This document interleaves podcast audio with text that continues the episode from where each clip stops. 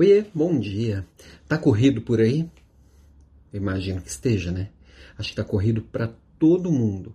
Por quê? Porque tá tudo acontecendo ao mesmo tempo.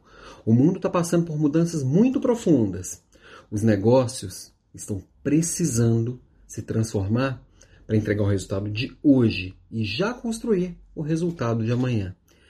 As pessoas estão percebendo que precisam aprender porque não estão preparadas. Então tudo isso vai embolando e vai transformando o dia a dia numa corrida. Se a vida já é uma maratona, todos os dias a gente vai, corre várias corridas de 100 metros. E aí qual que é o perigo disso tudo? que você tem que parar para prestar atenção, porque se deixar a gente não percebe. A gente precisa parar. É, parar. Não tô falando parar geral, tá? Tô falando para dar pequenas paradas ao longo do dia, pequenas paradas ao longo da semana, pequenas paradas ao longo da vida. Essas pequenas paradas são aqueles cinco minutinhos. Trabalha meia hora aí ferrado, para cinco minutinhos e dá uma respirada. Ou 50 minutos, cada um vai ter o seu tempo, mas para. Trabalhou feito um louco durante a semana? Se permita no final de semana.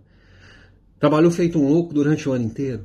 Saia de férias de verdade. Essas paradas são, é a hora que a gente vai realmente organizar o que está dentro da gente, é a hora que a gente realmente vai evoluir. Todo atleta que treina em alto nível sabe que descanso também é treino. Ontem estivemos aqui gravando o episódio 9 do, do podcast Espaço das Ideias, que está maravilhoso. E o tema lá é exatamente parar. Não estamos falando lá exatamente parar, a gente está falando de apreciar as pequenas coisas da vida. Só que a gente só consegue parar e contemplar se a gente parar. Não existe contemplar no meio da correria. Não existe dele se deleitar com prazeres de pequenas coisas se eu não estou nem percebendo que essas pequenas coisas existem. Então, para. Para, respira, pensa, relaxa, contempla, curte, que você merece. Beijo para você e até amanhã.